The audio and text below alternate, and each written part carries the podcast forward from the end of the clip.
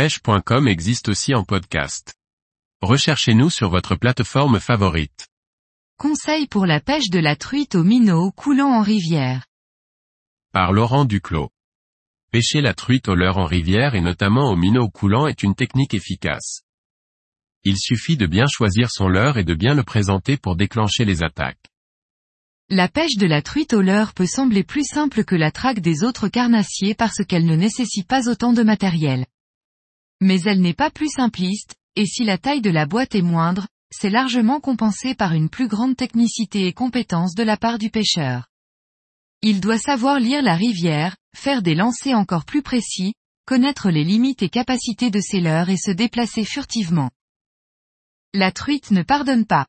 Une entrée dans l'eau bruyante peut exciter un black bass, mais fera fuir une truite, et il n'y a pas de deuxième chance. Tout dans cette pêche doit être parfait, voici quelques conseils pour réussir. Contrairement à d'autres pêches, en rivière, on se déplace avec une petite boîte à leurre et généralement une seule canne. Pas de basse-boat pour transporter des centaines de leurres et des fagots de cannes.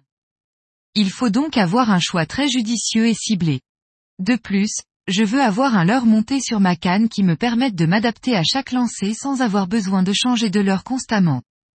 C'est pourquoi, les leurres coulants ont ma faveur puisque je suis libre de les faire travailler juste selon les besoins de chaque présentation. Les petites cuillères ondulantes et les poissons nageurs coulants représentent la quasi-totalité de mon équipement. J'ai découvert récemment le Spring Minnow 65 de Digital Squad Fishing, qui me permet de pêcher à toute profondeur et à toutes les vitesses. En effet, je préfère un leurre que je contrôle plutôt qu'un leurre dont l'action est préconstruite d'origine. L'élément déterminant au moment de nouer le leurre tient plus dans la présentation du leurre. Un minnow coulant est plus figuratif parce qu'il ressemble à un vrai poisson. Je n'ai pas besoin de lui donner vie et bien souvent, moins j'en fais et plus les poissons réagissent positivement. En tant que pêcheur, nous avons bien souvent tendance à en faire trop, le leurre est présent, c'est bien suffisant. Beaucoup de pêcheurs ont un avis bien tranché sur la question, et défendent qu'on doit toujours pêcher vers l'amont. En effet, les truites ont la tête tournée vers l'amont, et c'est en effet la présentation la plus logique. Le pêcheur se tient dans l'angle mort de la truite, et le leurre est présenté avec le courant.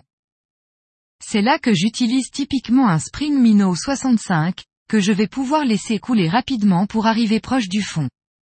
Attention à bien surveiller le leurre, ou à défaut garder un œil sur le fils, car une attaque à la descente en rolling du leurre est bien fréquente.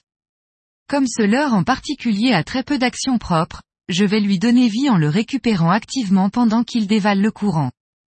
Et au risque de me répéter, il faut bien souvent en faire le moins possible.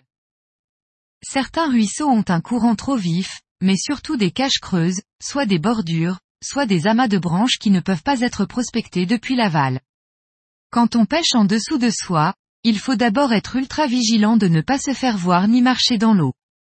On peut alors laisser descendre le leurre dans ces cavités sombres qui abritent les truites. Si le courant est modéré, le même spring minnow va descendre en ondulant juste sous le nez des truites. Si le courant est trop puissant, je passe à une ondulante en métal. Dans le cas de larges rivières où il est plus difficile de localiser précédemment la tenue des truites, je vais lancer au ras de la berge opposée en aval et laisser au courant le soin de faire un arc de cercle avec le leurre, qui sera, selon la force du courant, soit un minnow coulant classique vibrant, soit un spring minnow ou une ondulante.